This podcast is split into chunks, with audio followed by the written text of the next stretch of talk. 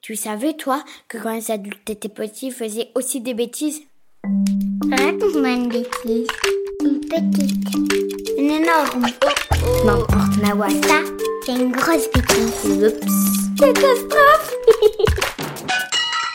C'est pas moi Bonjour, je m'appelle Redouane Jeanne, je suis artiste et quand j'étais petit, j'ai fait une grosse bêtise. Je devais avoir 11 ans.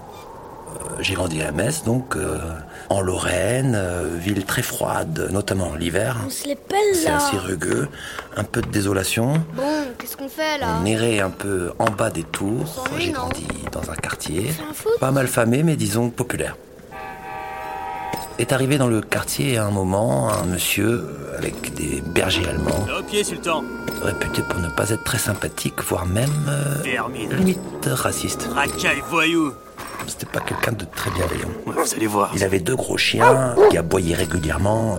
On avait peur de ces chiens alors que généralement on n'était pas particulièrement peureux des animaux, mais ces chiens-là en particulier nous, nous effrayaient.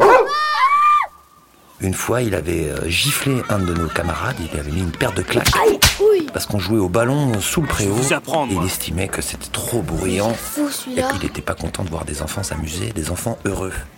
Et moi, ça m'a fait tellement de peine, ça m'a violenté. Je me suis dit, comment est-ce qu'on peut faire pour se venger Vengeance Donc on a imaginé plein de choses. Je sais, on va jeter des marrons sur sa voiture. On va taguer sa porte. On va mettre un pétard dans sa boîte aux lettres. Et puis un jour m'est venue l'idée de faire une grosse grosse bêtise.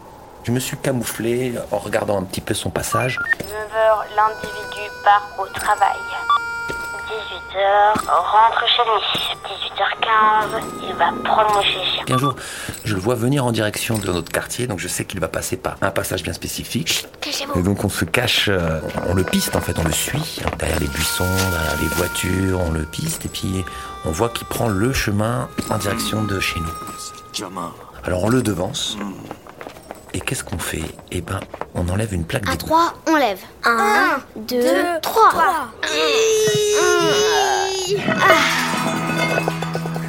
Puis en dessous, il y a l'eau qui coule, usée, des toilettes, enfin l'horreur quoi. Berre, dégueu. On place un morceau de carton dessus.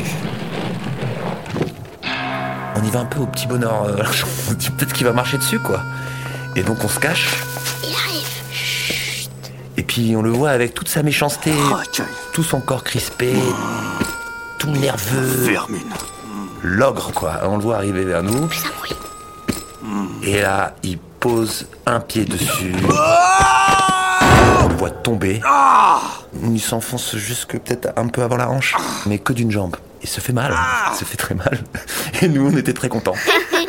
Bien fait. Oh, Et il nous voit. Et on se dit, mais ça y est, c'est la fin pour nous. Eh bien, encore aujourd'hui, il n'est jamais allé se plaindre à nos parents.